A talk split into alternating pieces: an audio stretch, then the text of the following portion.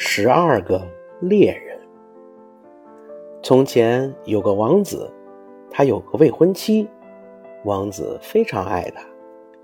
有一次，他正和姑娘高高兴兴的在一起，突然传来国王病重的消息，并说国王想在死前再见王子一面。于是他对姑娘说：“我现在必须离开你，我给你一个戒指做纪念。等我当了国王，就回来娶你。”王子骑上马走了。他来到父亲身边的时候，父亲已经生命垂危。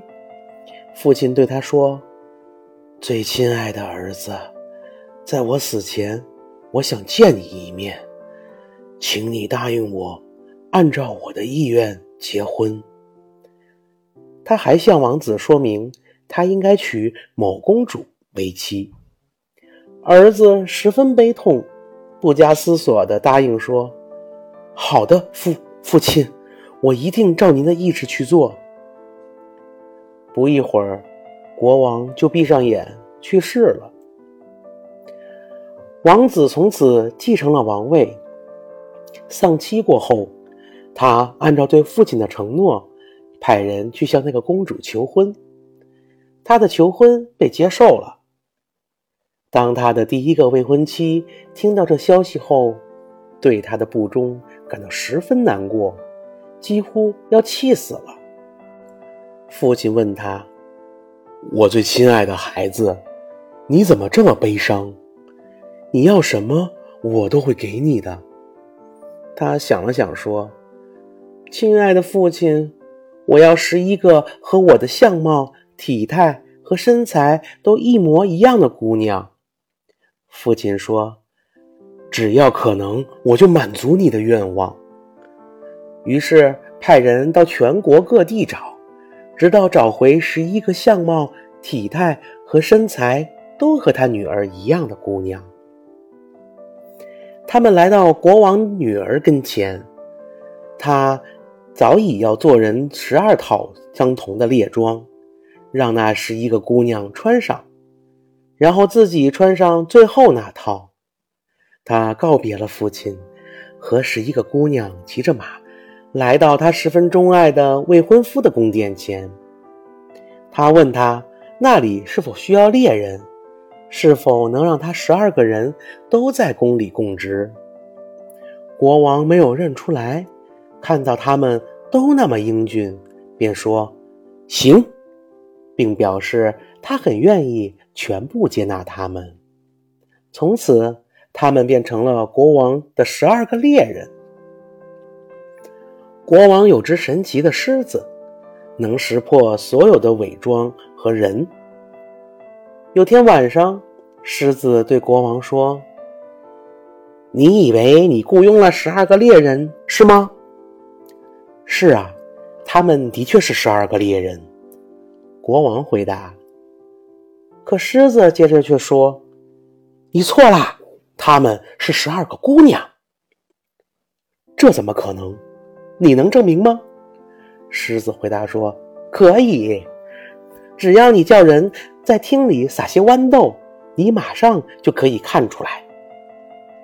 男人脚步稳健，从豌豆上踩过去动都不会动；可女人脚不轻。”一步一跳的，拖着步子，会踩的豆子到处乱滚。国王认为这办法不错，就让人去撒豌豆。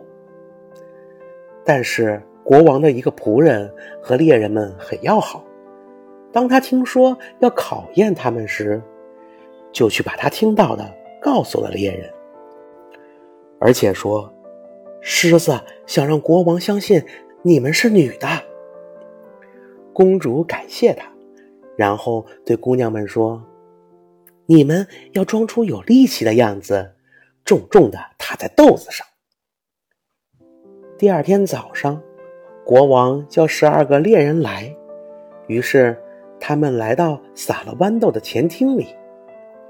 他们迈着稳健有力的步子，坚定地踏在豆子上，所以豆子一颗都没有乱滚。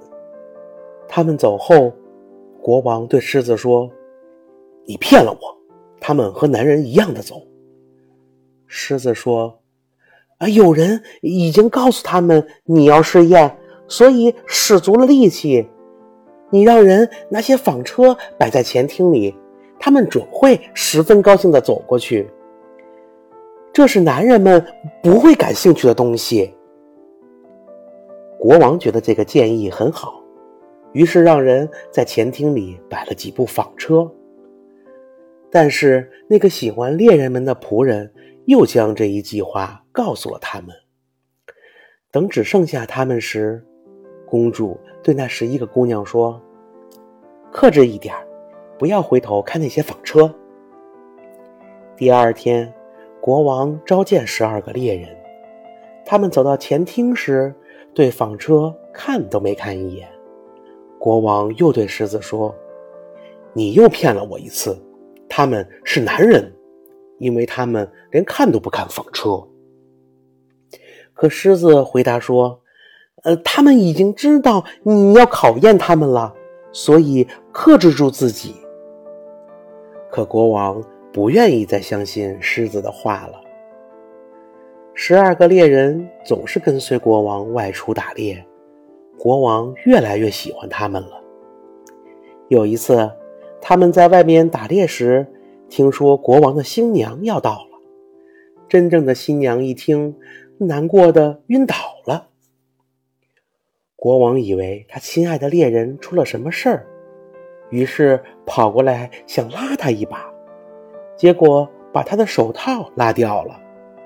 他看到了自己给第一个未婚妻的戒指，于是仔细端详他的脸，终于认出了她。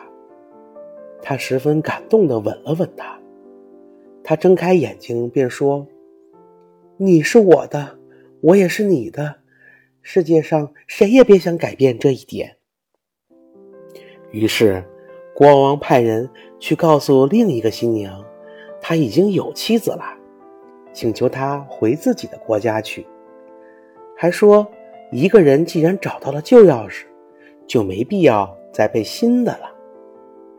他们当时就举行了婚礼，狮子也重新受到了宠爱，因为他说的毕竟是真话。